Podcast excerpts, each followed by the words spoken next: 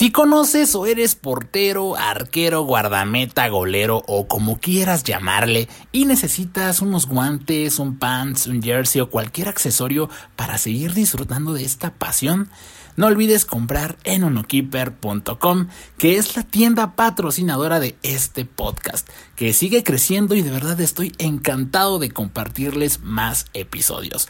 Así que recuerden usar el código podcast en onokeeper.com para llevarse el 10% en el total de su compra. Apoya este proyecto y yo seguiré esforzándome para traerte más contenido. Ahora sí, escucha el episodio. Bienvenidos a un nuevo episodio en el podcast de Porteros TV. Hoy tenemos un invitado muy especial directamente desde Europa, España. Eh, uno de los entrenadores con, con mayor impacto en redes sociales. Y pues bueno, eh, una eminencia en el entrenamiento de portero, al menos yo así lo empecé a ver. Ernesto García, bienvenido. Muchas gracias. ¿Cómo, cómo estás el día de hoy? Pues bueno, eh, feliz, es el segundo día aquí en Ciudad de México y estoy feliz porque ya he visto una transformación en los porteros desde el primer día a este segundo. ¿En serio? Sí. De hecho, ya estuviste también, tienes una gira, ¿no? Que, lleva a varios países en esta, este tramo del año. Sí, así es. Eh, empezamos en Venezuela, eh, seguimos en Bolivia, de Bolivia fuimos a Guatemala, de Guatemala a Panamá de Panamá a Monterrey y de Monterrey a Ciudad de México. Y ahora después volveré a, a Guatemala, una experiencia top. Excelente. ¿Y, qué tal? ¿Qué te, ¿Qué te parece México? Yo ya sé que has estado varias ocasiones acá. De hecho, una vez me tocó verte cuando yo estaba empezando a crear contenido de porteros en Guadalajara, en el Congreso Internacional. Y, y o sea, verte trabajar es. Esa, no, lo de los videos no es nada, ¿eh? Lo de los videos no es nada a comparación de verlo trabajar eh, en vivo, ¿no? ¿Qué, qué, qué te parece México? ¿Qué, ¿Qué, otros lugares aparte de Ciudad de México, Monterrey, Guadalajara? Creo que has estado también en Veracruz, ¿no? Me parece. Sí, también. Pero voy a empezar por algo que has terminado en esta, en esta pregunta. Ok. Y es que eso tiene que ver realmente con la autenticidad. Para mí el conocimiento es conocimiento en acción. Eh, yo siempre digo que ahí tenemos todos uno, un, un, gemelo guapo, o un gemelo okay. de postureo, o un gemelo que no es la vida real, que es el que aparece muchas veces en redes sociales. Y eso que acabas de decir es importante porque ese es el feedback que tengo de las personas, de los padres, de los, de los porteros y de los entrenadores que tienen experiencia con nosotros. Que la realidad supera a lo que ven en los vídeos. No, y normalmente claro. en redes sociales es al contrario. Se ve todo muy bonito en los vídeos y después cuando llegas a la realidad no es tal. Por eso hablo de que el conocimiento es conocimiento en acción. Ahí es donde se ve un entrenador de porteros o una persona que se dedica a la docencia o al fútbol o algo que tenga que ver con la acción. Sí. Porque la teoría es maravillosa y los conceptos aguantan de todo, pero donde se ve realmente un entrenador es en el campo es de juego. La, y en la práctica, sí, y aquí, en la, en la, primera parte de la pregunta, pues México lo conozco bien, me encanta la gente mexicana, me encanta la comida mexicana okay. y sobre todo me gusta trabajar con los porteros mexicanos porque son de, son de, de, de estos que aguantan y tienen una capacidad de, de, de resiliencia, de tirar hacia adelante y ese carácter para mí es fundamental sí. y esencial en el portero. Bueno, ahorita vamos a ir profundizando un poquito más en estas cosas porque, como igual acabas de mencionar, hay muchos temas principales que me gustaría platicar contigo ah, en lo que más podamos. Pero primero, como lo hacemos con los invitados, quisiera conocer un poquito más de ti porque aquí, bueno, siguen tanto, obviamente, porteros de todas las edades, entrenadores, eh, bueno, y demás, ¿no? ¿Quién es Ernesto García? Sus, sus, orígenes y sus primeros acercamientos, primero con el fútbol y después hacia la portería. Vale, a ver, mmm, ¿quién es Ernesto García? Pues es una persona que se ha ido construyendo a través del trabajo, del esfuerzo, de superar frustraciones y un aprendizaje transversal. Y cuando digo transversal es que he pasado por todos los lugares. Okay. Todos los lugares en el tema de la portería. Empecé con seis años, vengo de un barrio humilde de Barcelona, jugando en las calles de Barcelona que todavía no estaban asfaltadas. Las llantas de los carros eran mis pósters y allí yo me tiraba, me lastimaba, me rompía la ropa hasta que mi madre me llamaba por la ventana para subir a, a casa. Empecé allí, me fui solo a un equipo de barrio eh, del que está cerca de donde yo vivía, me vieron condiciones y allí empezó todo. A partir de ahí estuve hasta los 14 años en, en el club de barrio. Después me cogió otro un poco mejor, de más categoría, y ya con 17 años, eh, en aquel momento, ahora existen representantes, el, fútbol está muy globalizado Sí. y cualquier oportunidad te la pueden brindar, pero aquel- en aquel entonces, si, teni- si venía alguien de la del Real Madrid, del Español o del Barcelona a verte, es porque había alguien en algún sitio que hacía mucho ruido Ah, muy bien. y que, y que destacaba. Entonces, eh, digo esto porque antes era más difícil. Y ahí ya pues fue el Real Madrid, el primero que quiso contar conmigo. Fui allí a Madrid, pero realmente no me sentí eh, muy cómodo. Y en ese mismo momento el Barcelona me hizo una oferta. Entonces regresé a Barcelona y ahí estuve en Barcelona desde los 18, 18 años hasta los 21 eh, cuatro años en la etapa donde yo creo que cambió muchas cosas en el fútbol, que fue los cuatro años que estuvo Johan Cruyff, que fue cuando eh, se empezó a trabajar el 3-4-3 y, y en las pretemporadas, en aquel entonces te tirabas 15 días al menos sin tocar balón. Allí desde el primer día me pusieron un balón en los pies. Ah, muy bien. Eh, a partir del Barça, pues después eh, terminé, eh, seguí en el, en el Sabadell, son decanos del fútbol allí español, en Segunda División B, y después del Sabadell me fichó la Unión Deportiva Las Palmas, que ahí es actualmente donde resido. Allí en la Unión Deportiva Las Palmas estuve un año, y después en aquel entonces en el archipiélago canario eh, había mu- muchísimo fútbol. Eh, de ahí salen muchos talentos futbolísticos en Gran Canaria. Y, y pasé un periplo de al menos siete equipos en Segunda División B. Y a partir de ese periplo, pues dejé, dejé de jugar a los 31 años y, y dejé el fútbol completamente. Y me dediqué a un tema empresarial Ok. y a desarrollar otro emprendimiento. Pero en una cena con antiguos, eh, con antiguos exjugadores de la Unión Deportiva Las Palmas, el director de formación me dijo, Ernesto, eh, necesitamos gente para, para entrenar a los porteros. Te estoy hablando de hace ya cerca de 20 años. Y, y bueno, empecé a entrenar a los porteros de la Unión Deportiva Las Palmas y la gente se me decía que se me daba muy bien, ¿no? Y allí me tiré 15 años como máximo responsable de los porteros del club profesional. A partir de ahí eh, estaba bien valorado, bien reconocido, pero yo no, no me veía, tenía un proyecto, quería desarrollar más cosas y dentro del club no pudo ser. Entonces decidí emprender, dejar lo que todo el mundo quiere, un club profesional, bien considerado. eh, pues bueno, dejé aquella cuerda para lanzarme a otra. Y ahí empecé con mis centros de formación. Empecé con seis niños y bueno, actualmente, ahora tenemos los centros de formación quizá más grandes que hay en España, con cuatro sedes y entrenamos más de 120 porteros todas las semanas. Eh, pero antes de esto es un inciso, fue, algo, un punto de inflexión.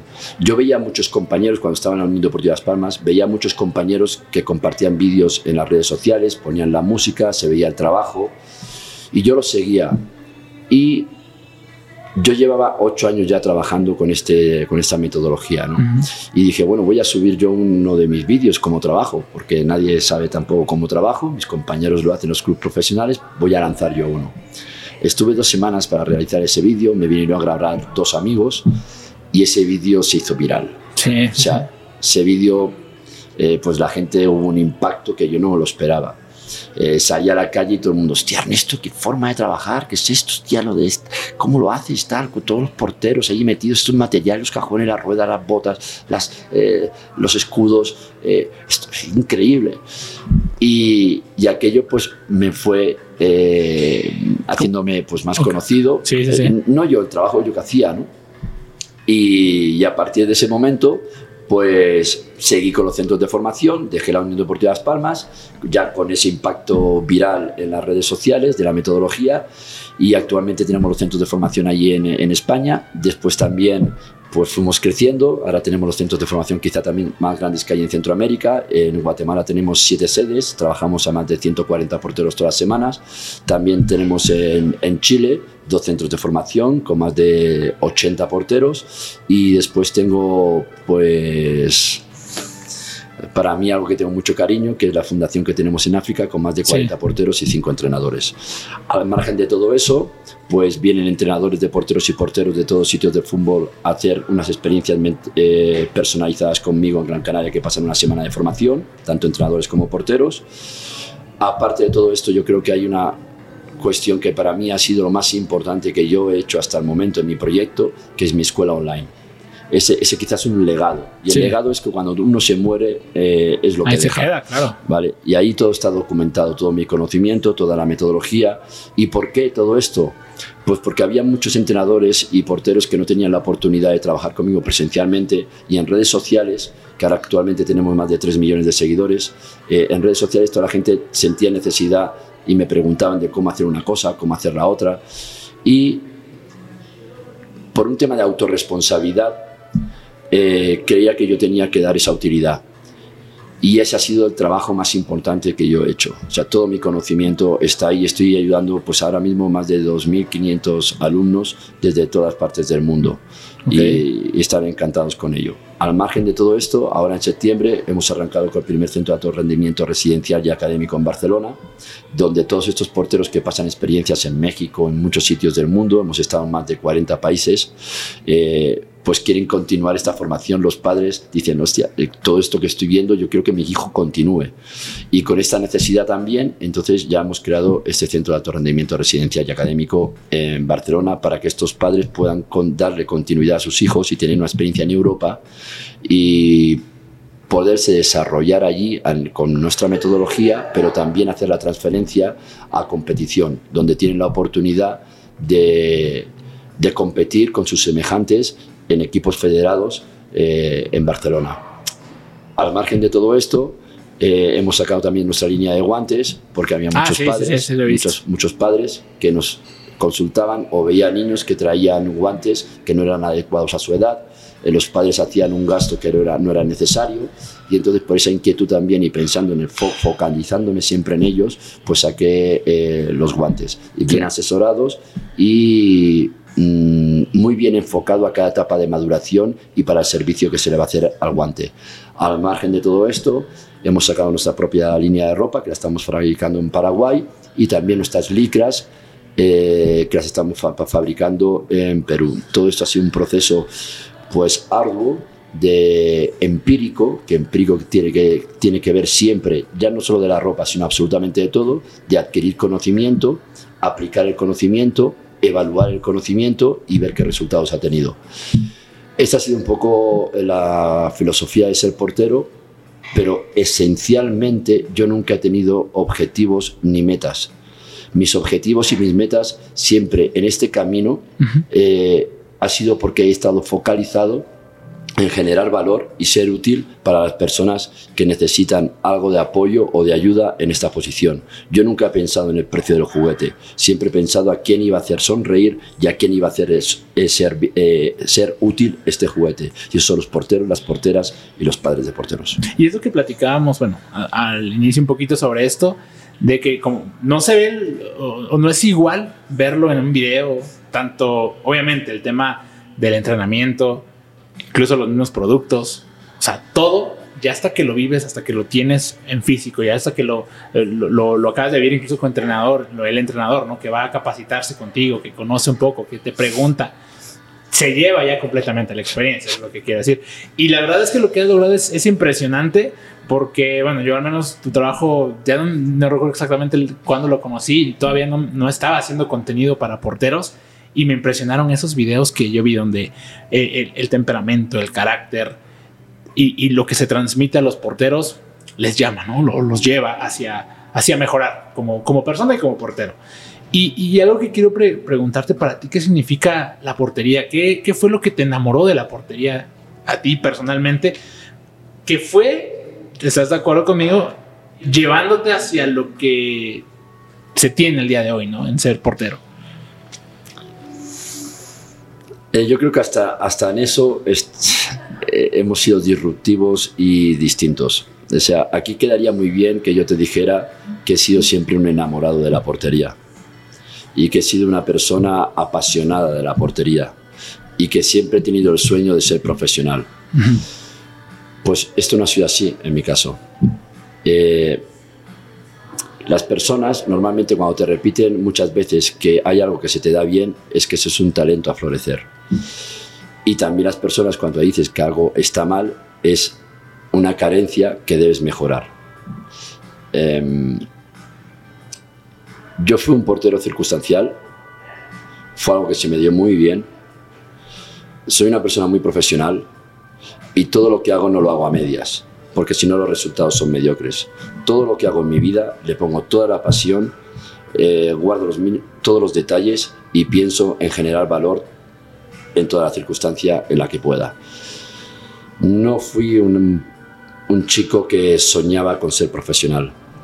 Por eso Ah, yo creo ahora mismo que para empezar uno tiene que querer con todas las cosas en la vida. Eso a mí me faltó para poder llegar a Primera División. He mamado muchísimo fútbol, he estado en los clubes decanos de, las mejores canteras en fútbol español, he tenido experiencia en todo eso, es una persona muy atenta en toda mi experiencia, porque las personas en la vida, la experiencia en la vida, no es lo que uno ha pasado, sino lo que hace con lo que ha pasado. Y para eso hay que estar atento en cada etapa de la vida. Eh, y yo no fui una- un portero que quiso realmente ser eh, profesional. Profesional, ok. Sí, fue algo que se me daba bien y cuando me enfocaba y estaba, entraba en el vestuario o entraba en el campo, eh, lo hacía de la mejor forma y enfocándome en todo lo que a mí me pudiera ayudar en ese camino. Pero después eh, me, eh, fui un portero también que sufrió mucho. Eh, yo su- sufrí bastante porque siempre he sido una persona muy exigente conmigo misma. He tenido un alto grado de mi responsabilidad hacia los demás. Y, y cuando, y, y encima en, es- en, esa- en esas categorías y en esos clubs, en ese momento no encontré, no tuve entrenadores que me ayudaran, no tuve entrenadores que me orientaran a salir de situaciones eh, como cuando no jugaba, cuando, cuando tenía un error, eh, una lesión, mm, en, mi en mi autoestima, en mi confianza, aunque yo cuando saltaba al campo era una persona con un portero con carácter, eh, valiente, pero eso también era algo que me llevaba a la acción, pero después cuando yo llegaba a mi casa yo no me sentía del todo feliz. Ah, muy bien. estando Es la- demasiado esta- exigente contigo estando, mismo. estando en la portería. Sí. Yo sé, por eso siempre hablo de que un portero pasa cinco momentos malos por uno bueno, pero ese bueno es el que te hace seguir en la portería. Yo seguí en la portería porque se me daba bien. Entonces, todo este tipo de experiencias, de frustraciones que tuve, de autorresponsabilidad, em, de ver que para poder llegar primero hay que querer las cosas en la vida, son las que cuando yo miro atrás y veo a ese niño y a ese joven, son las que me han impulsado y me han motivado para yo poder ayudar ahora a todos estos chicos y chicas. Sí.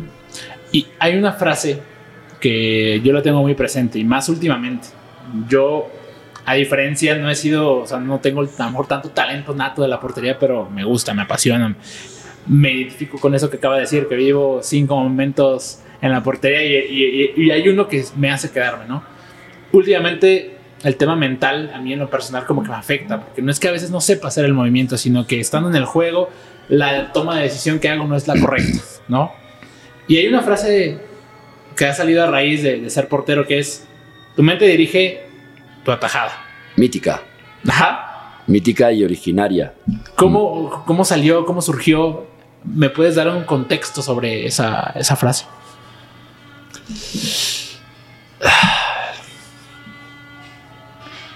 Es que efectivamente toda esa, toda e- esa frase es la que hace nacer a toda mi metodología. Ok. Por, por muchos factores, me podría estar aquí hablando horas contigo de todo esto. Eh, pero todo ser humano tiene una mente perturbadora, pensamientos perturbadores, ¿vale? Y que son cuando se encuentran en eh, preocuparte por el futuro, ¿vale? Y lamentarte por el pasado. Y nuestra mente en el ser humano tiene esa condición. Y nos dejamos de enfocar en el presente, que es donde ocurre todo. Eso para empezar, para contextualizar. Y, y después, realmente yo creo que el portero, a nivel mental, tiene que trabajar la resiliencia, tiene que trabajar el superar esas frustraciones. Em, toda la metodología que nosotros utilizamos tiene que ver también con el nivel de actividad mental. Un portero debe ser proporcionado a la acción que tiene real de partido. Principalmente cuando trabajo o cuando vamos a todos estos países, el primer día hacemos un trabajo fundamental del sentido a la hora de hacer las cosas, algo mental. Eh, del trabajo de la atención y la concentración, que son los dos estados mentales del portero en competición. Atención en espectro amplio y concentración cuando hay riesgo. Cuando hablamos también de lo mental, hablo por el tema de las tomas de decisiones. La toma de decisión para mí tiene tres factores fundamentales. La interpretación del juego a nivel de inteligencia, ¿vale? Y de serenidad, porque la serenidad te hace ampliar el campo de visión y que la realidad parezca más lenta. Y si tú todo lo ves más lento, captas muchísima más información. Y uno toma sus mejores decisiones en función de cuántos recursos tiene. Si tengo más recursos, mi toma de decisión será más rica. Entonces estamos hablando de la interpretación del juego, inteligencia, estamos hablando después del riesgo de la jugada, que tiene que ver con la gestión emocional, y después, por último, el carácter del portero. Ok, y, esto a mí se me hace muy importante porque hoy, eh, aquí en México al menos, en el fútbol mexicano hay algunos porteros que el tema mental los, ha, los ha jodido mucho, ¿no? En ciertos partidos cuando cualidades técnicas las tienen. Y eso está en muchos, muchos arqueros porque a veces un error te, puede bajar todo el juego que hiciste y más en esta posición de arquero que es la más criticada, obviamente.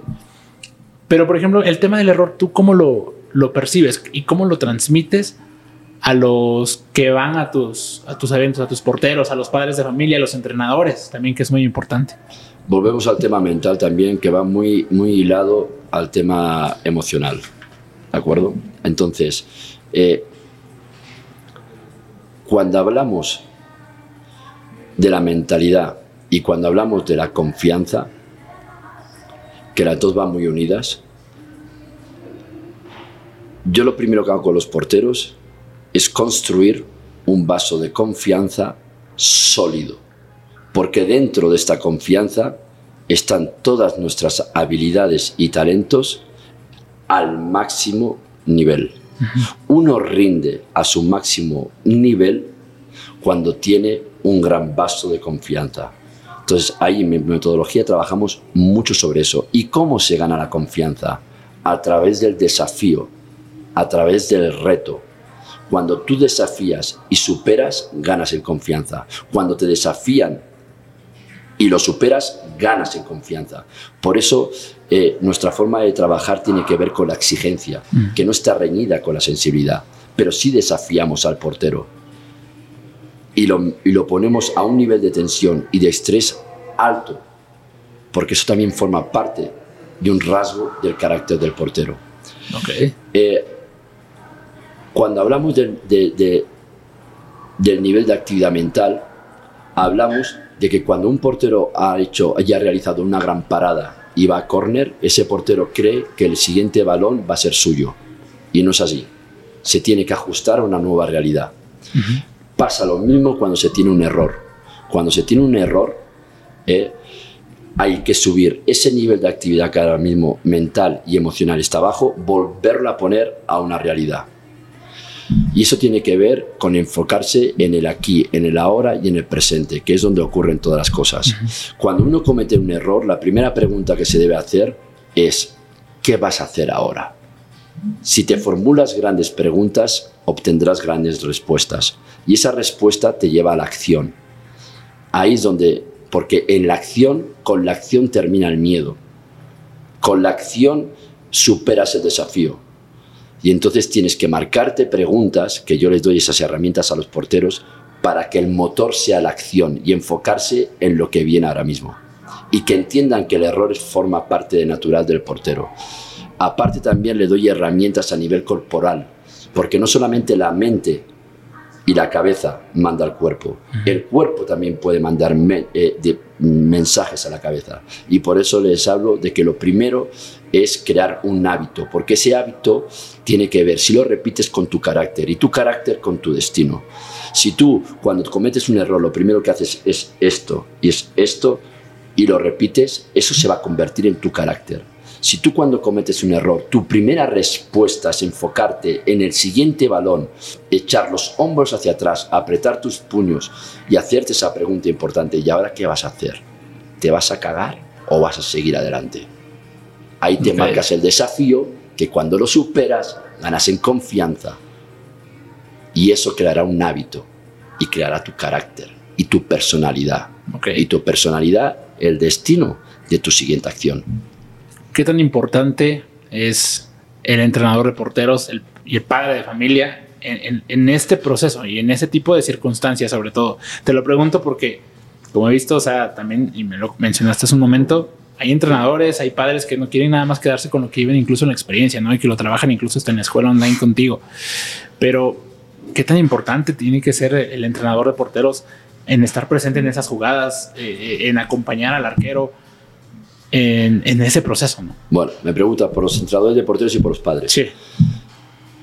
Para empezar, el entrenador de porteros, conocimientos.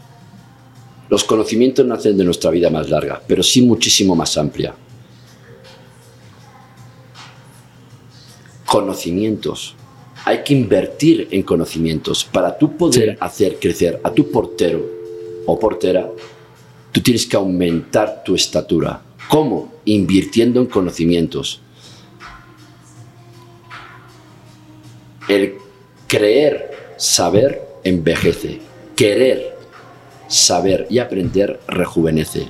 Y para eso, en la vida, tiene que manejar y conducir tu toma de conciencia, tu interés y tu curiosidad. Y eso tiene que ver con la humildad. Y en el copiloto, el ego. Si yo creo que ya sé algo, mal vamos.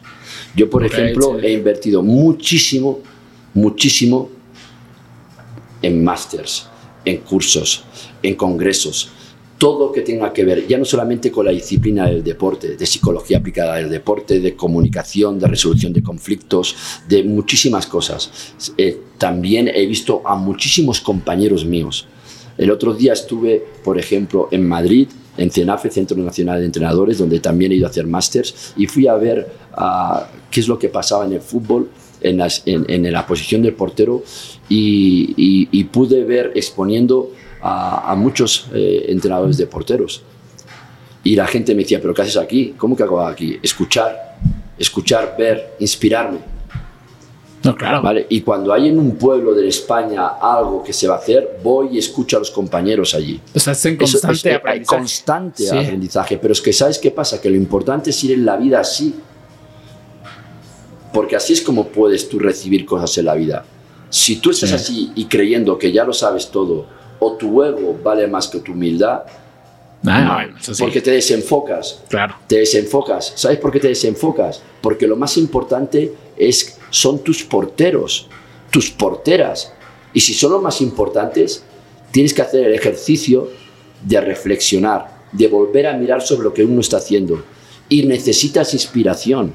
Yo cuando veo a cualquier compañero trabajar, mi mirada no es de perjuicio. Los perjuicios o los juicios son oportunidades para actualizarse. Mi mirada es una mirada más científica, ¿vale? Más al hacerme la pregunta, ¿por qué está haciendo esto? ¿Para qué lo está haciendo? ¿En qué momento del trabajo lo estará haciendo?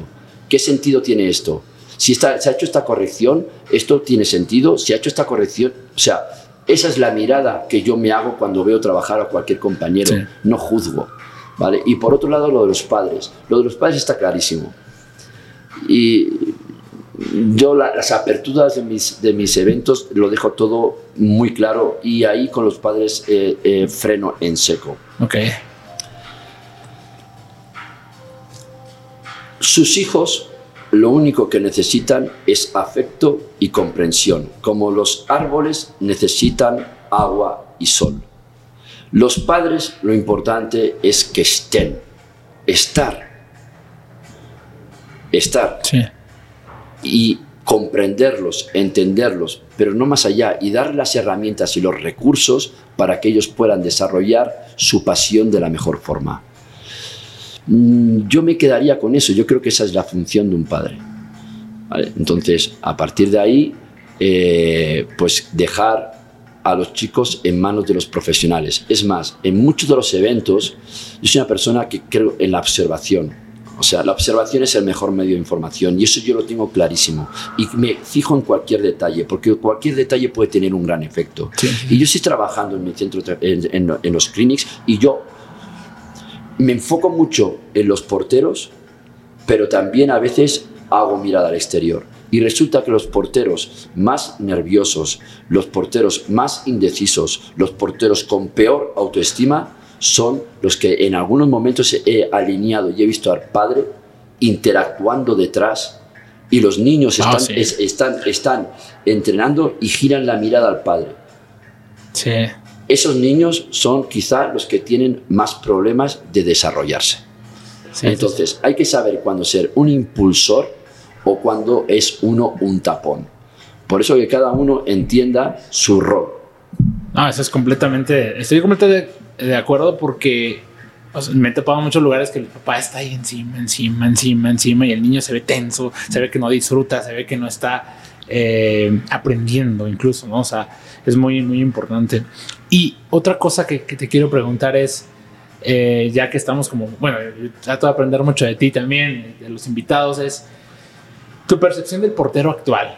Hoy por hoy se habla mucho de un portero moderno, se habla mucho de un portero que cambió completamente, se habla de biotipos, se habla de muchísimas cosas en, el, fútbol.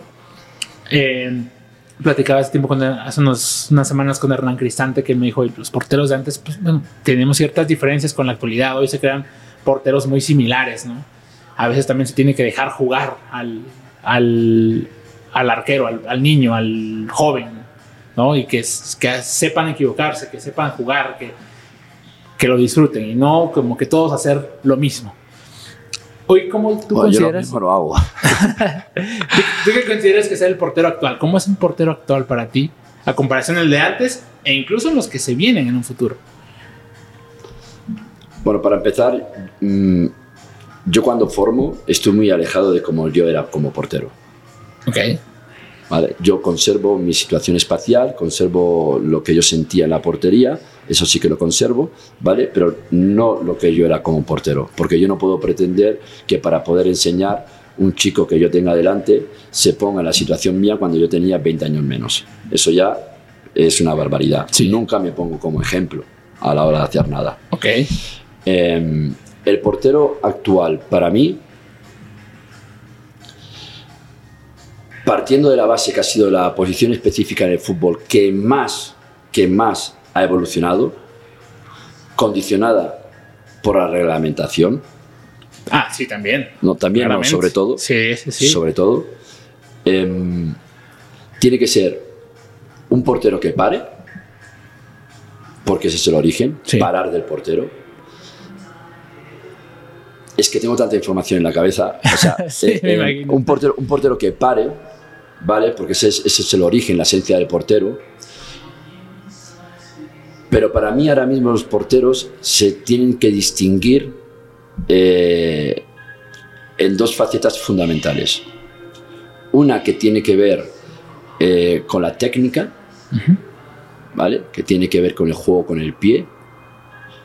Actualmente en el Mundial de Rusia los eh, porteros actuaron 400 veces con el pie cuatro años después 800 en Qatar.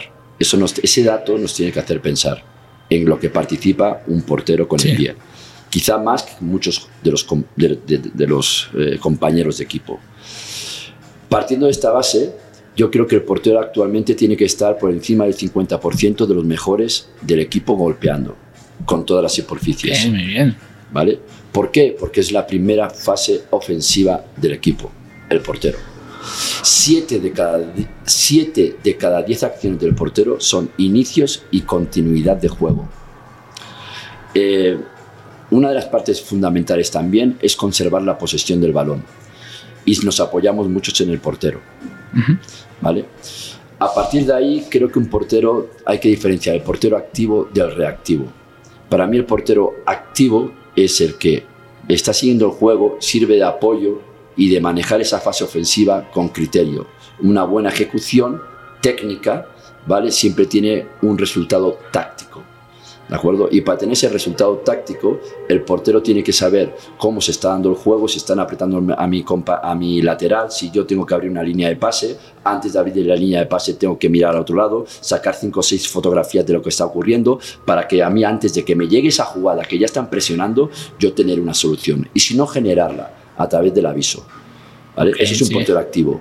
Y hay porteros reactivos, que son que les llega el balón, controlan y ahora miran qué hacer Todas estas cosas yo ya las trabajo en la metodología. Entonces, para mí hay un portero, el portero actual es un portero mucho, muchísimo más sereno. Eh, un portero que el concepto es responder ante el juego y no reaccionar. Antiguamente los porteros éramos más reactivos. Éramos porteros que queríamos intervenir en muchas situaciones, eh, eh, éramos más agresivos, eh, no aguantábamos tanto, teníamos más la, la, visión de que teníamos que parar, tenemos que parar, tenemos que parar, y eso nos precipitaba. Actualmente el portero de hoy en día, para mí, me fijo mucho en sus miradas. Son miradas de hielo, son miradas frías, trabajan la, la serenidad, eh, saben cómo aguantar para trasladar el problema a los delanteros y después su juego con el pie es lo que te acabo de decir. Tiene que ver mucho con eh, la calidad técnica, pero con la inteligencia táctica. Personalidad, buen juego con el pie y lo que nos, el denominador común de todos, los que paramos. Pero porteros que paren hay muchos. Los que se van a distinguir son los que toman buenas decisiones por su inteligencia, por su personalidad, que eso lo, eso lo conlleva teniendo una gran serenidad en el juego. Los grandes jugadores en el fútbol son jugadores serenos, saben lo que van a hacer antes de recibir el balón. Entonces con el portero para mí pasa absolutamente igual. El, el, portero es el termómetro del equipo. Las personas somos lo que provocamos. Y el portero puede provocar nerviosismo en el equipo o solidez y fortaleza en el equipo. Y eso es a través de sus acciones sencillas y seguras. Sencillas y seguras. Y una acción sencilla es segura. Y si eso se sucede, crece tu confianza. Acción, acierto. Y a partir de ahí la confianza llenas y montas esa estructura. Y de ahí tus tomas de decisiones son mucho más sensatas. La gente habla de que el portero eh, tiene que estar loco para ser eh, buen portero. No, no hay que confundir la locura con la, la valentía y la personalidad, ligada a la inteligencia. ¿vale? Tú pondrías en manos de un irresponsable, de un loco, de un insensato en la portería. Sí, no, no, no, no. nada. No, pues por eso yo creo que ahora, mucha diferencia ahí, que ahora los porteros de hoy en día tienen que ser así, a nivel técnico y táctico, inteligentes, con buen dominio de los pies para que la posesión del balón se conserve en su equipo, dado que es la primera fase ofensiva. Y por otro lado, porteros que sepan cuándo intervenir y cuándo no intervenir. O sea, muchas veces solamente tu situación en el campo es un elemento disuasorio para condición la acción táctica o estratégica del otro equipo. Solamente tú posición en el campo, ante una falta, ante un córner, ante detrás de la línea de juego del equipo, del contrario. O sea, solamente esas tomas de decisiones ya tienen que ver. Y eso tiene que ver con la inteligencia, la personalidad y la valentía. Me llama mucho la atención lo que acabas de mencionar. Eh, obviamente. Y no te estoy hablando de técnica. Eh, o sea, la, técnica, desde mi punto de vista, para mí es lo más sencillo. O sea, creo que nos enfocamos demasiado en la técnica ¿vale? Que es importante. Pero eh, te digo esto porque cuando yo estoy trabajando, de ahí nació mi metodología, yo no, yo no me enfoco solamente en lo que trabajo y los objetivos claros y concretos, sino me también mi mente y mi cabeza va en qué estoy dejando de trabajar. De ahí que que es que hace, hace, hace 20 años no se trabajaban seis porteros a la vez, no se trabajaba de forma eh, multigestual, no se trabajaban los niveles de actividad mental, no se trabajaba el sentido.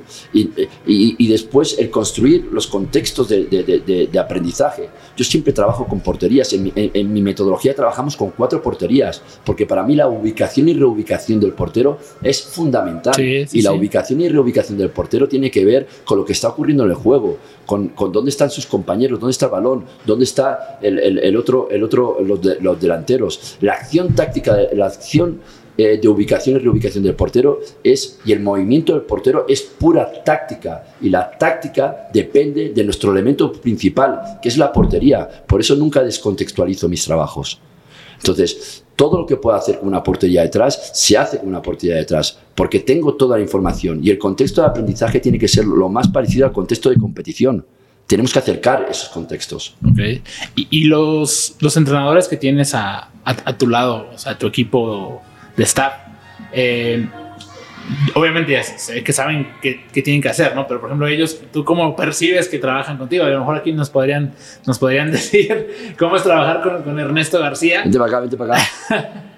¿Cómo, cómo, podría ser cómo es trabajar con, con, Ernesto García? Aquí, a lo mejor... aquí tenemos al albanés. Él es el, es, él es el, el, el responsable de todos los centros de formación que tenemos en, en Guatemala. Diles la verdad, diles la verdad, no te cortes, no va a pasar nada. Sí, algo muy breve, ¿cómo, cómo es trabajar con Ernesto? Porque, o sea, son muchos conceptos por ahí que, que, bueno, que a lo mejor no estamos tan empapados a, veces de esas cosas tan técnicas, pero ¿cómo es trabajar con Ernesto? O sea, ¿cómo transmite a los entrenadores lo que se va a hacer en, en el campo?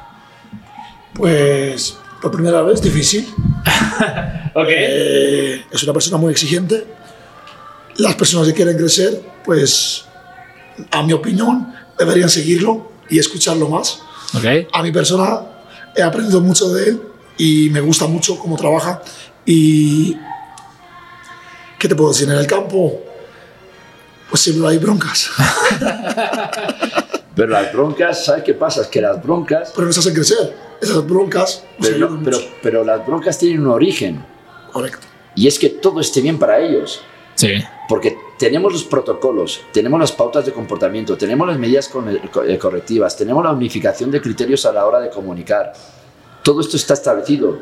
Tenemos escuelas online paralelas a la formación presencial y manejamos muchísimas cosas, la comunicación, cómo transmitir, la, eh, la, psicogeografía, dónde digo las cosas, la proxemia, cómo me acerco al chico.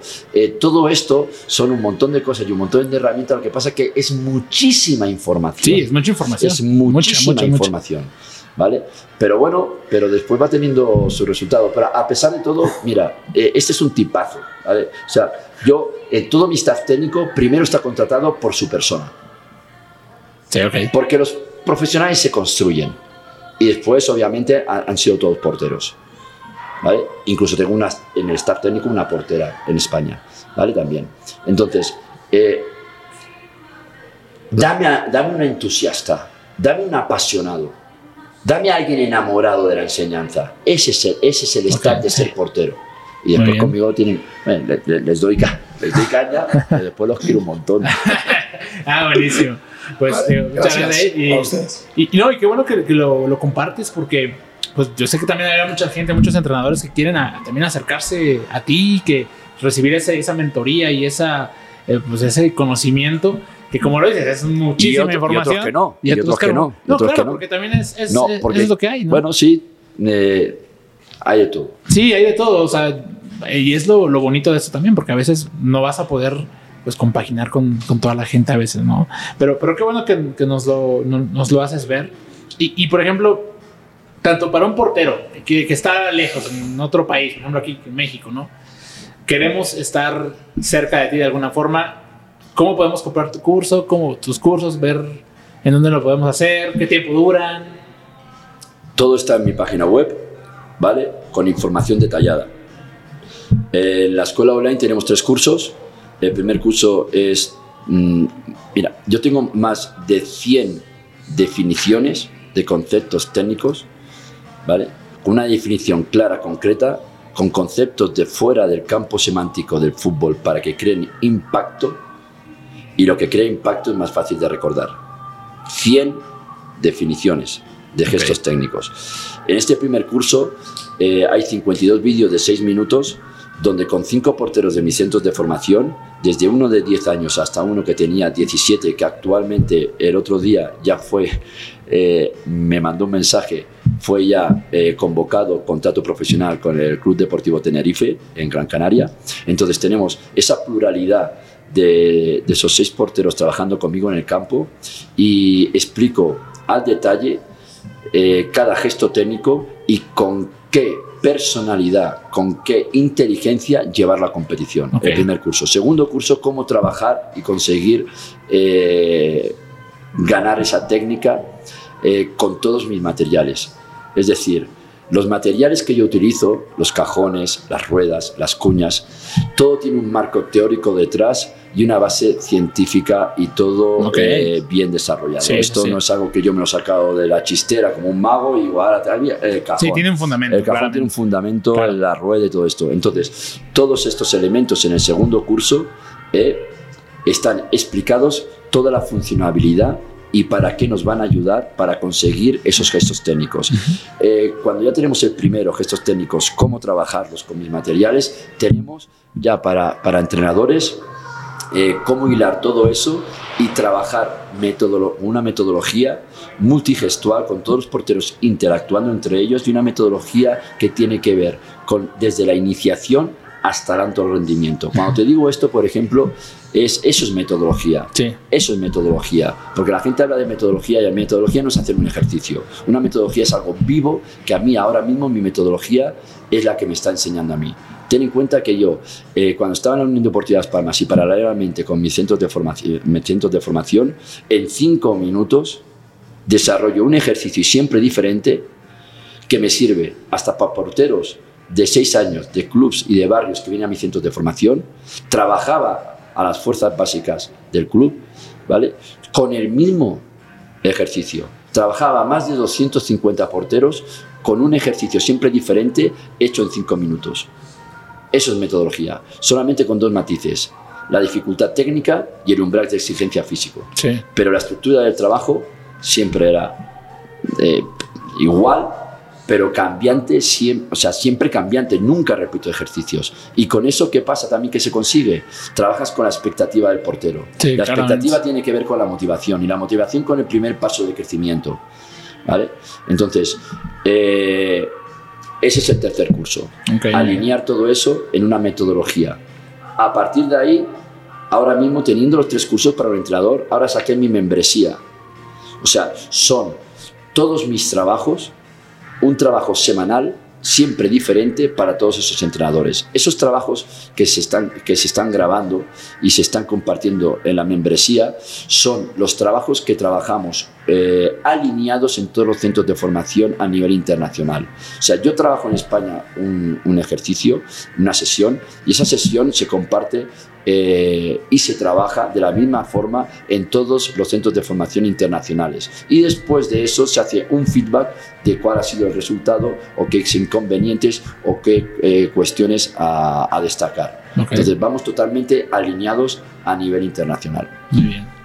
Oye, y. Pero bueno, la, la escuela online, te vuelvo a decir, eso ha sido mi mayor esfuerzo. To- o sea, me Es que costó, está me costó legado, muchísimo. legado, como dices. me costó Sí, muchísimo. Y te voy a decir tal como me costó. Se lo di a dos empresas de producción. Quiero hacer esto para ayudar a la gente. Invertí en una empresa. El resultado no me gustó. Ok. Invertí en otra empresa. El resultado no me, no me gustó. Entonces yo muchas veces en mi, en mi, en mi caminar eh, del proyecto me he visto en un abismo. Y el abismo es, lo voy a tener que hacer yo.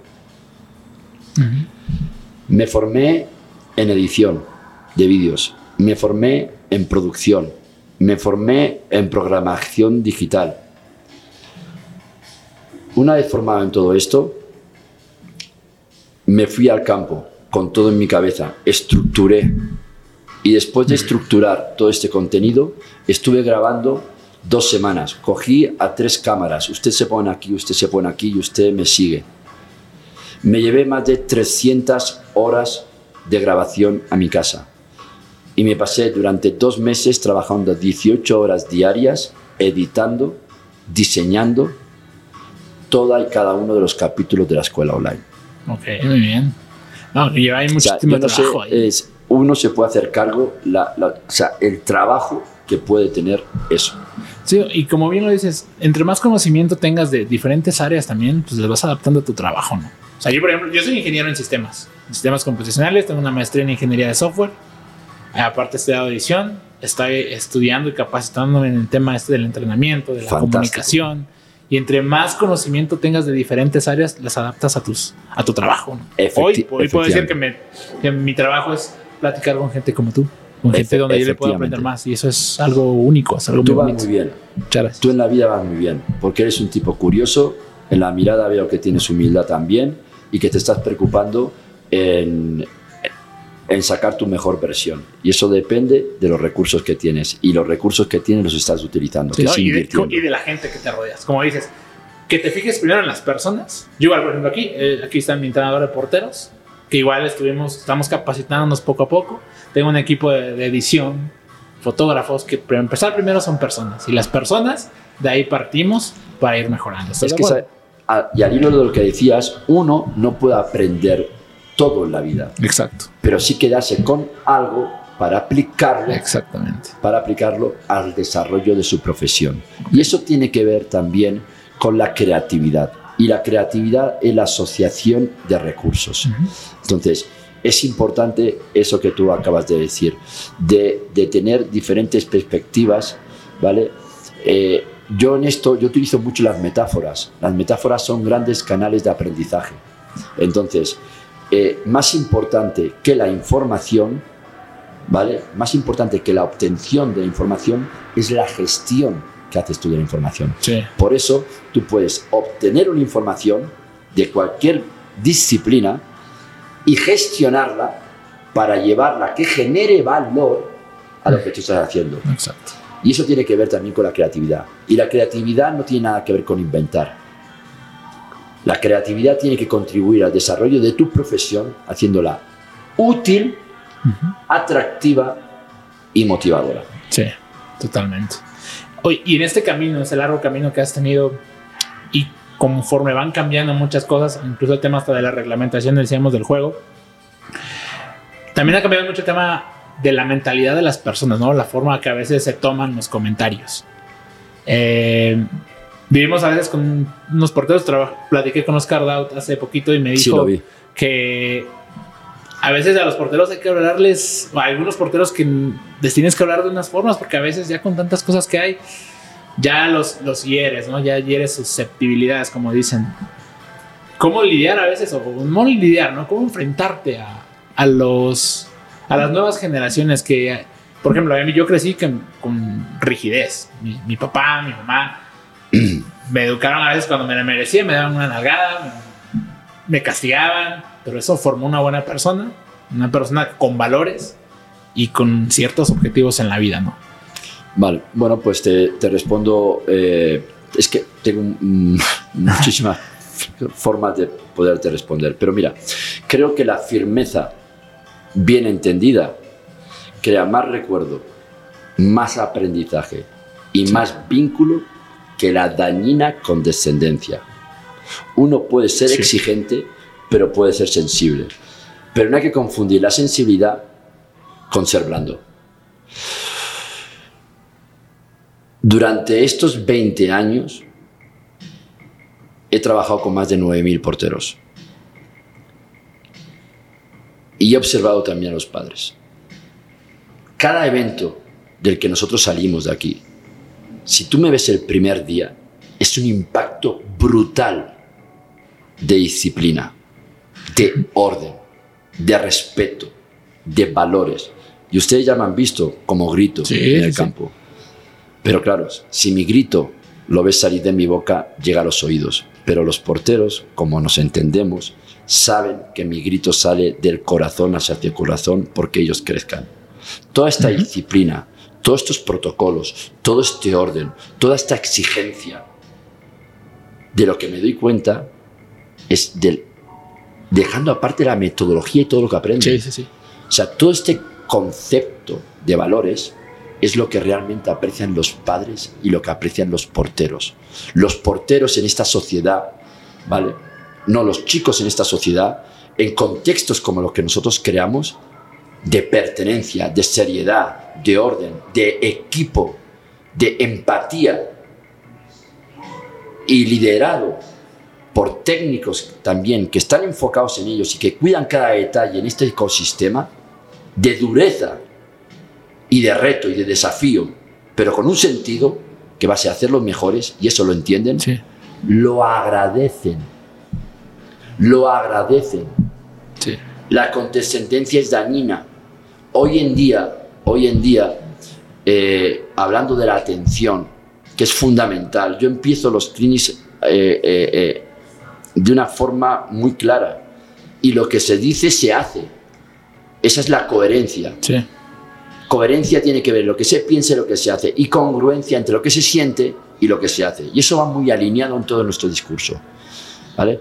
Entonces, el tema de la atención es fundamental. Hoy hay un dato, en hoy en día, un niño en un aula, cada ocho segundos pierde su atención y se vuelve a reubicar. Ah, sí. Hoy en día todo lo que nos ocurre está aquí y aquí y perdemos la visión periférica, perdemos la capacidad de mirar. Por eso yo caigo en estos detalles. Antes de poder enseñar a enseñar yo a alguien, tengo que captar su atención. Si no tengo su atención, no voy a poder enseñarle. Me paro por una cuestión de un detalle que se me está viniendo a la cabeza, pero tengo mil como estos. Sí. O sea, yo rectifico a un niño ¿eh? para que antes de pasar tiene que mirar. Y esto que parece tan obvio no se rectifica. Muchas veces obviamos lo obvio y de lo obvio nacen los fundamentos. Y los fundamentos es el ABC. Sí. Y muchos de los entrenadores nos enfocamos en, en, en, en, en habladurías eh, intelectuales y no sé qué y no sé cuánto. Y, esto no, y, no, nos paramos a parar a un portero de que antes de iniciar juego eh, tiene que serenarse, elegir la mejor opción, ¿vale? Y pasar. Y si no tengo receptor, avisarle. ¿Y cómo avisarle? Como es la voz del portero, corta, fuerte y directa. O sea, le damos todas estas herramientas, pero me paro si un portero no mira para pasar. Y si estamos hablando de continuar juego, hay dos momentos en bajar la mirada. Una para el control, el balón rueda hacia adelante, miro donde voy a golpear y vuelvo a bajar la cabeza para golpear. Y si todo esto lo tengo segmentado es por una carencia que llevo viendo desde hace 20 años, fijándome en cómo poder ayudar y el por qué no salen las cosas. Entonces, no sé si te, eh, eh, te he respondido a la pregunta. No, sí, sí, sí. No, un- y de hecho era- era la pregunta que mi yo- forma de respuesta, mi- perdón, que estaba- Nuestra forma de trabajar tiene que construir ese tipo de contextos. No, claro. eso, es lo, eso es lo mismo. O sea, yo no le hablo a nadie que no esté dispuesto a escucharme. Yo no voy a perder esa energía. Claro. Yo no puedo enseñar a nadie si no tengo su atención, con lo cual tengo que trabajar su atención. Y todo, todo, todos estos valores y filosofías están alineadas a lo que ocurre en el campo. Sí, claro. Y hay que crear esos hábitos y esos contextos. Porque te vuelvo a repetir, la técnica eh, eh, para mí no es lo distintivo. Y nos enfocamos mucho en la técnica. Y lo que nos tenemos que enfocar es en el sentido, la interpretación, el saber qué estoy haciendo, el entender que formo parte de un contexto y por qué. Porque las personas solas en la vida jamás nos terminaríamos de conocer. No, sí. Y todo eso tiene que ver con la mirada, con la, con la, con la visión periférica, con el que levanten la cabeza. Yo, o sea, lo- los porteros, o sea, el, el verlos con la cabeza para abajo, o sea, eh, eh, mm, eh, yo cuan- hablabas antes también de, de que el, el exponerse en redes sociales, esto es jodido. Sí, no, sí, sí. ¿Me entiendes? Sí, claramente. Esto es jodido. Sí. O sea, eh, eh, mucha gente a lo mejor habla, pero yo, por ejemplo, cuando tengo que emitir una opinión, eh, o cuando tengo que recibir la opinión de alguien, yo voy a emplearme realmente, primero, si veo que eh, cuestiona o opina algo, desde el profundo interés. Sí, Ahí claro. yo voy a prestar toda atención y voy a dar mi argumento. Si yo veo una opinión o un comentario, una pregunta insidiosa, yo no voy a regalar información, porque ya parte de algo que no es sano. Sí, sí, sí. ¿vale? Pero cuando uno tiene una opinión sobre otra cosa, tiene que tener una competencia. Muy bien. Las opiniones, igual que los gustos, se forman. Yo no voy a opinar de un mueble de madera diciendo que esto no sé qué, esto no sé cuánto, para aquí, para allá. Y se lo voy a discutir a un carpintero que tiene 20 años haciendo muebles. Mi opinión al respecto tiene poca competencia. Claramente. Sí, sí, entiendo. Entonces, eh, esto ubica, hay que ubicar. Sí. Es, por- el, es el famoso que dicen, toma la, el comentario de quien viene. Y te, digo- y te- y te voy a decir una cosa. Sí. Con 3 millones de seguidores y vídeos con millones de reproducciones, yo siento de verdad un cariño de la gente y sobre todo la gente que me conoce. Eh, exacto. ¿Vale? Sí, sí, sí. Pero bueno, hay mucha gente que me conoce a través de las redes sociales. Había un director en España eh, muy importante que se llama Jesús Hermida, que decía que la televisión es como una radiografía, muchas veces. Entonces, eh, creo que cuando la, gente me ve actuar, yo no tengo en cuenta ni que me están filmando. O sea, yo cuando estoy entrenando, estoy entrenando. O sea, ten en cuenta que para, para, el éxito está relacionado con tres factores. Ser el mejor, que yo eso jamás me lo voy a considerar porque se, me terminaría la curiosidad Sí. y la reflexión por seguir avanzando, por, por seguir ayudando, pero sí dos, los otros dos factores que tienen que ver con el éxito. Ser el primero y el único. Y he sido el primero en hacer muchas cosas, por ejemplo, de los vídeos. Sí, sí, no, sabía, no ningún entrenador en directo corrigiendo, eh, empleándose. Esto no salía. Eh, en aquel entonces na- nadie asociaba a seis porteros en un contexto de trabajo. Eh, nadie trabajaba con los cajones, con, con ruedas, eh, Con, las llantas incluso, ¿no? Claramente. Claro, claro, o sea, ¿vale? Entonces, eh, todo esto sí que hemos sido el único- los únicos y los primeros. Eh, eh, hemos encaminado también un principio de emprendimiento que yo se lo traslado a todos los entrenadores con los que hablo. O sea, que, que nuestro trabajo no termina solamente en un club profesional, Ujú. y más con este dato. Y te voy a dar el dato. Los entrenadores que están trabajando a nivel profesional es porque han sido porteros que han estado muchos años en ese club o han sido viejas glorias o que vas con un staff técnico integrado porque jugaste con esa persona. Sí. Hay pocos entrenadores, tengo compañeros que son realmente buenos, que han estado elegidos por clubs para que la figura de los porteros hacerlos crecer. Y te estoy hablando de un porcentaje de que el- diría que el 90% de los entrenadores de porteros tienen este factor Ujú. De clubs eh, de muchos años, de, de- de figuras en sus clubs, ¿eh? y de otros que están integrados en un staff técnico que van todos juntos porque habían jugado juntos. Sí. Entonces, partiendo de esta, de esta base, hay otro camino No, claro. también. Y a veces ese no están del todo también- capacitados. ¿Perdón? Sí. Del- a veces del todo incluso no están capacitados. Entrenadores de que están desde, no sé, primeros equipos, ese- aquí en eh, segundas, eh, terceras. que- Ese es otro, esa es otra historia. Sí, sí, sí. Esa, esa es otra historia, me refiero que eso es abrir otro melón. Claro. Porque hay, hay entrenadores de, de- de porteros en primera división que a lo mejor yo he tenido conversaciones y me he quedado un poco así. Ok. Y, he- y y y he tenido eh, eh, conversaciones con eh, entrenadores de, de- de academias eh, que no han sido grandes profesionales, pero también han jugado a fútbol y he aprendido mucho de ellos. Claro. Y he tenido compañeros de primera división que han generado mucho valor en sus opiniones y, y que me han ayudado mucho. Sí, sí, sí. hay de Entonces, todo, ¿no? Claro. Por eso te digo, como ya te comenté antes, que la experiencia no es lo que uno ha pasado, sino lo que hace con lo que le ha pasado. Y por otro lado, ¿eh? Sí, no es lo mismo saber una cosa que saberla transmitir. El conocimiento hay que saberlo transmitir y hay que utilizar un vehículo adecuado ¿eh? Para que el mensaje llegue. ¿Por qué? Porque en comunicación lo más importante no es lo que suelta el emisor, sino lo que recibe el receptor, El receptor, en claro. comunicación. Sí. ¿eh? Si tú hay algo que no entiendes de un mensaje que yo te tengo que dar y tú no lo entiendes, el que se tiene que replantear la pregunta soy yo, porque la comunicación es efectiva y es exitosa cuando lo que yo quiero transmitir te llega de la forma de comprensión del mensaje. Muy bien. O sea, es- son cosas fundamentales. Sí. Ah, hay que saber transmitir.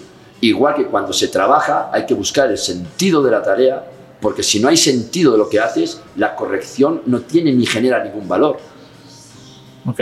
Y aparte de todo eso, si tú no tienes sentido y tu corrección es pobre y poco argumentada, el futbolista y el portero lo ve a la legua. Y la reputación y el- la credibilidad cuesta mucho conseguirla Ah, y sí. muy poco perderla. Exactamente. Entonces la Sí, es credibilidad en muy los cierto. porteros Sí. ¿vale? Eh, te las ganas con el sentido y argumento de lo que haces, con la medida correctiva que te acerca al sentido y cuando esa medida correctiva él la aplica y lo hace mejor y entra en su conocimiento. Y dices, hostia, este tipo lo que me acaba de decir me sale. Así ganas en crédito con tus porteros. ¿Hay alguna anécdota que tengas haciendo referencia a lo que acabas de decir? Con más de 9000 porteros en toda la historia eh, con los que has trabajado, que tú hayas dicho, o, o al menos algo de lo reciente, ¿no?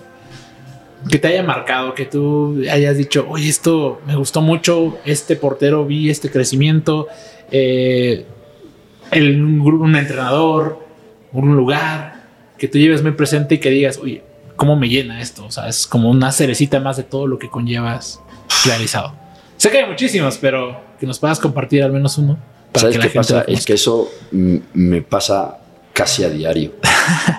Sí, de me lo verdad. imagino, sí, me lo imagino. De verdad, porque tengo la oportunidad de estar en países, de conocer a gente, gente que, que, que te, adm- que- que te admira, que tiene ganas de conocerte, y eso para mí es un motor de ilusión espectacular, ¿no? Y entonces eh, tengo muchas, ¿no? Pero mira, me, me voy a quedar con una, eh, que, que coge varias situaciones. Sí. Eh, recuerdo que en, en Gran Canaria eh, había un portero que tenía 13 años, ¿vale? 13 años. Y su tío, porque él era de bajos recursos, su tío, que tenía una cafetería, eh, hizo eh, muchos esfuerzos para pagar una hora conmigo personalizada. Entonces, yo en Ok. mi centro de formación, que tenemos cuatro, en esa, en esa sede, yo antes de hacer las dos horas con los, con los centros de formación y los porteros míos, me iba una hora antes con todo mi staff técnico, ¿vale? Y eh, la anécdota es, es esta, ¿no? Él, él venía eh, una hora antes conmigo, Ujú. trabajábamos, estaba entonces de 13 años, y recuerdo que en una de las sesiones, cuando terminamos y estábamos recogiendo todo el material, estaba metiendo el material en la furgoneta, escuché a uno de mis técnicos, que ya no está, diciendo entre ellos, "Ah, yo no sé cómo eh, este hombre, el tío de este chico, eh, se gasta aquí el dinero si el chaval este no sirve, este, este chaval no va a tirar para adelante. Y yo estaba en la parte de adelante y alcancé el Escuchar. comentario. Los cogí a todos y les dije que sea la última vez, la última vez que yo escuche esto. El talento florece de la forma de mirar de nosotros. Yo soy como tú me ves y tú eres como yo te veo. Y mi mirada para todos y cada uno de los porteros y porteras que he trabajado siempre es una mirada hacia arriba. Y eso es el efecto Pygmalion. Ok. El efecto Pygmalion tiene que ver en no ver a la persona que tienes delante como es, sino como puede llegar a ser. Y esa es mi altura de mirada hacia todos mis porteros, viendo dónde pueden llegar a ser Claro. siempre. Este portero es el que te hablaba antes, que ahora con 18 años firmó su contrato profesional con el Club Deportivo Tenerife. Ah, Y buenísimo. mira, me emociono, Ah, buenísimo. No, hasta yo me acabo de emocionar. ¿sabes? Y me emociono. Y me emociono. Nosotros tenemos esa capacidad de transformar ya no solamente el objeto, sino la persona observada. Claro. El observador tiene la capacidad de transformar el objeto observado. Y eso tiene que ver con la forma de mirar. Y todos mis técnicos tienen que tener, eh, tener esa mirada. Por eso hablo del, ama, del amor, de la pasión eh, y el entusiasmo sobre lo que se hace. De ahí parte todo. De ahí nace un talento dormido, de la forma de mirar del maestro, mentor o técnico, entrenador de porteros. Buenísimo. No, excelente. Esa es una muy buena anécdota que nos compartes. Te digo, hasta yo me, por eso, por eso, me eh, por eso cuando los padres o la gente se cree, ay, mira este portero, este portero. Mira, he visto porteros que destacan muchísimo y después he visto otros que no estaban, que le parecía que no destacaban tanto y son los que Despunta. despuntan. Sí. Por eso que humildad, humildad. Por eso cuando trabajamos seis, yo hablo que de las energías individuales eh, se hace una energía grupal. Sí. Y que es fundamental la empatía. Que cuando te toque golpear a un compañero no lo veas como menos porque tú te creas más. Que tu, intu- tu intención en el golpeo tiene que ser pensando en él. Y tu concentración en la pauta sí. técnica de lo que tienes que hacer. Y si tú trabajas de la mejor forma, ocurrirá lo mejor. Uno solo en la vida va rápido, pero no lejos. Por eso los padres, no, es que mi hijo tiene eh, medio año más que el otro y está en un grupo. Se- eh, mire, eh, por favor, déjeme trabajar, Claro. que algo de experiencia tenemos. Y algo de experiencia y anécdotas como esta Sí. ocurren. Ocurren. El talento suma, el conocimiento suma, pero la actitud multiplica. Sí. Y cuando no hay motivación, hay disciplina. Y eso es lo que falta. Lo peor es creerme algo. Claro. Cuando uno se cree cosa y no es cosa, ¿qué cosas hace? Sí. No, totalmente. Así que trabajo y a picar piedra y Sí. con humildad. Exactamente. Hace tiempo que encontré un clip tuyo eh, y me dabas una. Uno. Bueno, uno, un- un- de, un, de un punto en específico en el que quiero a- hablar, que es No, sobre, es que- sobre no, Iker es que- Casillas. es que fíjate todo lo que hemos compartido. Sí, no. Por eso te digo que lo, lo- lo que, lo que- ha ocurrido con, el, con, con ser portero eh, no es un hit de verano. No, no, no, es de. Son mu- muchísimos cosas. años compartiendo muchísimo comp- Te puedo hablar de contenido. muchísimos contextos, de, muchi- de lo de África, de ugh, un montón de cosas. O sea, que son, como dices, imposibles de platicar en un poquito tiempo, ¿no? Pero de- uno que me llamó la atención recientemente es donde das un- una opinión sobre Iker Casillas. Mm. Eh, y, y me llamó bastante la atención la forma en la que te expresabas sobre él. Digo, Iker Casillas también es uno de mis mayores referentes en la portería. Ha tenido muchos comentarios. Sí. Y, y Buffon, y, y Dino Zoff, y. Oliver Kahn o X. Pero bueno, pero si es que yo no estoy diciendo, eh, me están preguntando a mí, eh, es, mi, Sí. eh, eh, mi opinión. Esto no quiere decir que los otros no lo sean. Sí, Claro. yo admiro, yo admiro a, a- a pero no me paro a contestar eso, ¿me entiendes? No, claro, sí, o sea, sí, sí, eh, eh, eh, a, ver, eh, ¿tú ¿qué estás diciendo? Que yo creo que Buffon No, no, no, no, no, no ha sido un gran portero. No, o, claro. o ya pues yo soy uno de los mejores de la historia. Pues por supuesto, pero me está, me están preguntando a mí y me decían, no, pero tú lo dices porque eres español. Vale, pero uno, uno que es español puede decir, pero si soy catalán y he jugado en el Barça. Ujú. Estoy señalando a uno que ha jugado en el Real Madrid. Claramente. O sea, fíjate tú qué perjuicio tengo yo. Sí. Pero bueno, hay cuestiones que no, por eso te digo que la, la- o sea, de- si hay competencia o hay interés sano, entonces yo me tomo la. me- porque soy yo el que responde en las redes sociales. Sí. O sea, me tomo ese tiempo, una hora y media al día, no alcanzo a todo, pero creo que, que, que, Ciertos lo- comentarios, que- claro.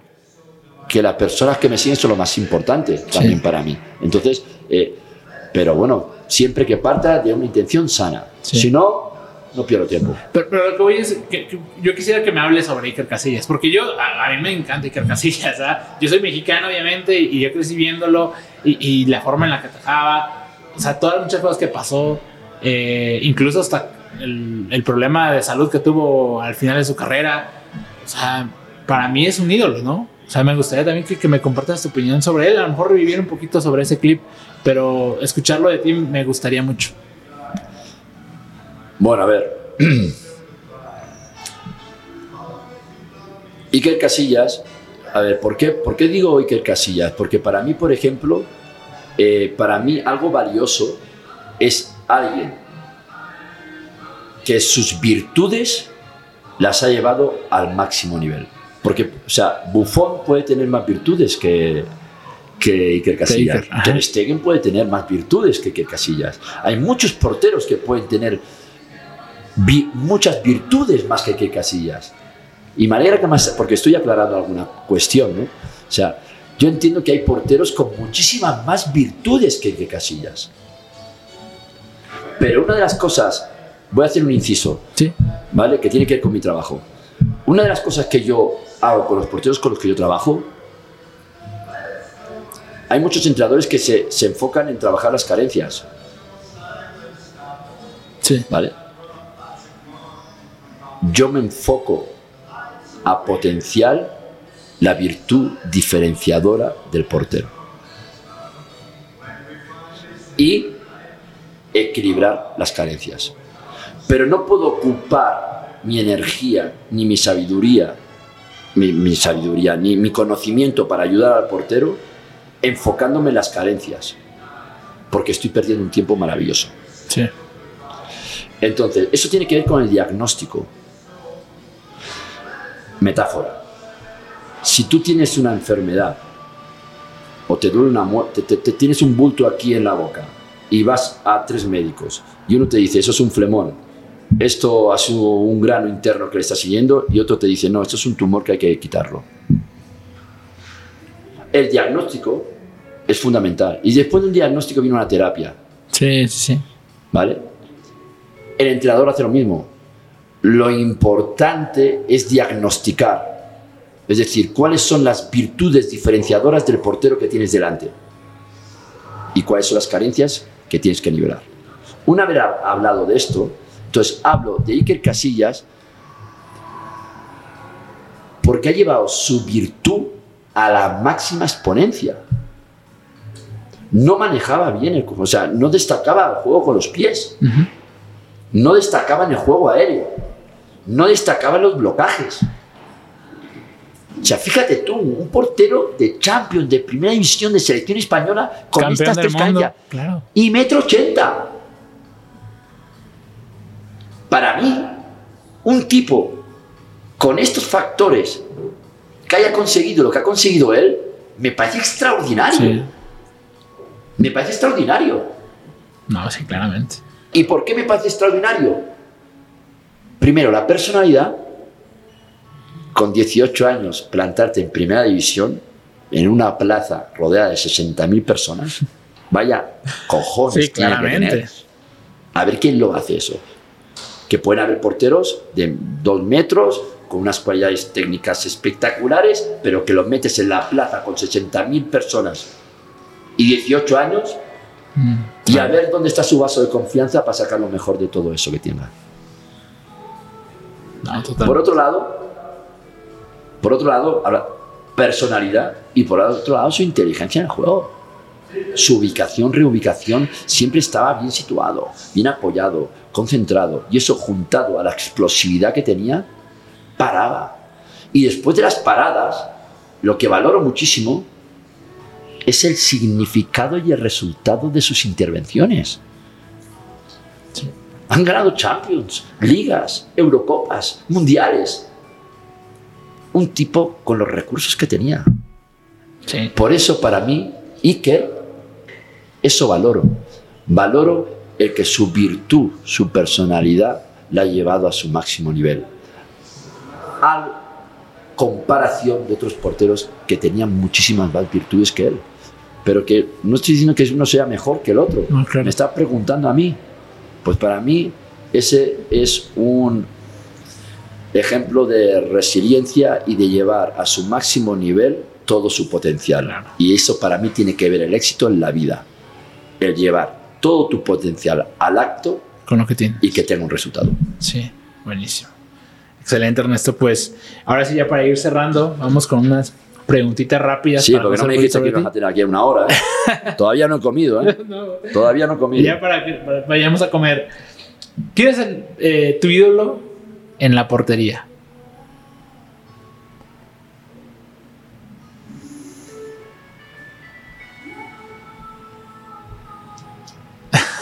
¿Difícil? el portero o porteras que tendré mañana trabajando con ellos. Buenísimo. El mejor portero del mundo en la actualidad. En- desde mi punto de vista estaría entre Ter Stegen y Courtois. Un ídolo en el fútbol. Mm, Yo me quedo con la magia de Ronaldinho. Atajar un penal en cualquier parte del partido o un tiro libre con un vuelo espectacular. Un penalti siempre tiene más foco. ¿Un guante armado o un guante ligero? Mm, yo, si me preguntaras cuando yo jugaba, un guante más armado. Ahora yo creo que un guante más ligero. ¿Manga larga o manga corta? Corta con ligra debajo. ¿Tu dorsal favorito? El 1 ¿El Barsi o, tre- y el 13. Ok. ¿Barsi o Barno?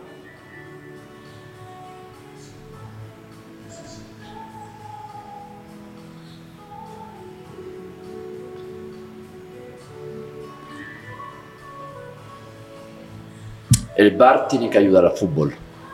Y si tiene que ayudar al fútbol, tiene que apoyar al árbitro, eh, pero dejándolo actuar más. En momentos también, eh, eh, no solo los claves. O sea, hay algunos otros momentos que, que a lo mejor tiene que actuar el VAR. O sea, el VAR está al servicio del fútbol. Ok. ¿La regla de los penales a los arqueros te parece? Me parece que cada vez nos están poniendo más problemas. Cada vez más problemas. Encima que nos meten a un golpe a 11 metros, encima nos están condicionando el movernos, el no movernos, en si tenemos que estar atrás, tenemos que estar... Es que ya es que se, se están pasando con nosotros, Sí. digo yo. Y nosotros, ¿sabes qué pasa? Pero ¿sabes qué pasa? Que solo se pueden pasar con un puesto como el nuestro, donde tenemos capacidad de aguante y vamos a tirar siempre para adelante. Y por último, eh, si tuvieras la oportunidad de tener una sesión de entrenamiento con cualquier portero, ¿con quién sería?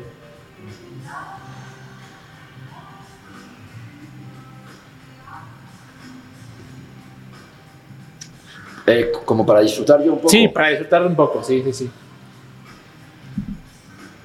Bah, no sabría qué decirte. Mm. Pues es que no, no, no, no te sabría qué decir. Tampoco no tengo ninguna. Alguna referencia ahí muy marcada. No, no, me- no, me daría igual, la verdad. Buenísimo. No, tendría ninguna. Me, me daría igual un portero que otro, la verdad.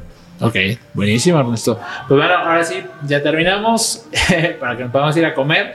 Platícame cómo te podemos encontrar en redes sociales y la página donde la gente puede encontrar pues, productos, cursos, etcétera. Eh, serportero.com. Serportero.com. Ahí está todo. Absolutamente todo. Los mentores personalizados en España, los centros de alto rendimiento, las escuelas, la escuela online, la shop online, eh, todos mis centros de formación, internacionales, nacionales, eh, todo. Excelente. Pues bueno, ahí tenemos toda la, la información. De todas maneras, aquí le vamos a dejar eh, las redes sociales de, de Ernesto. Y pues bueno, a toda la gente que vio y escuchó el, el episodio, nos vemos en la siguiente. Y ¿Puedo hacer una cosa solamente? sí, adelante. Eh, muchísimas gracias Muchísimas gracias. por interesarte en mi trabajo. No, siempre es un sueño. Y, y cuando te conocí y me dijiste, también te he visto, eh, he visto muchas entrevistas tuyas con otros compañeros, y entonces yo sabía que este era un espacio donde me iba a sentir muy a gusto, y eso tiene que ver con lo que tú has provocado. Muchas gracias. Eh, gracias por darme espacio, darme voz y, y tratarme de la forma que me has tratado. Muchas No, gracias. no, para mí es todo un sueño, un gusto tenerte por aquí en ese espacio. Esperemos que en otra visita a México podamos coincidir y platiquemos un poquito nuevas anécdotas, nuevas cosas y, y estas enseñanzas que, que a veces con un video muy cortito, con una reseña muy, muy cortita, aprendemos mucho de ti. En lo personal me llevo mucho de, de esta plática también. Y pues bueno, Ernesto, muchísimas gracias y que sigan los éxitos. Nada. Gracias. Muchas gracias. Toda la gente, nos vemos en el siguiente episodio. Listo. Espero que te haya gustado este episodio. Dale like, coméntalo, compártelo y todas esas cosas para seguir apoyándolo. Recuerda también comprar en unokeeper.com y utilizar el código de descuento podcast. Nos vemos en el siguiente.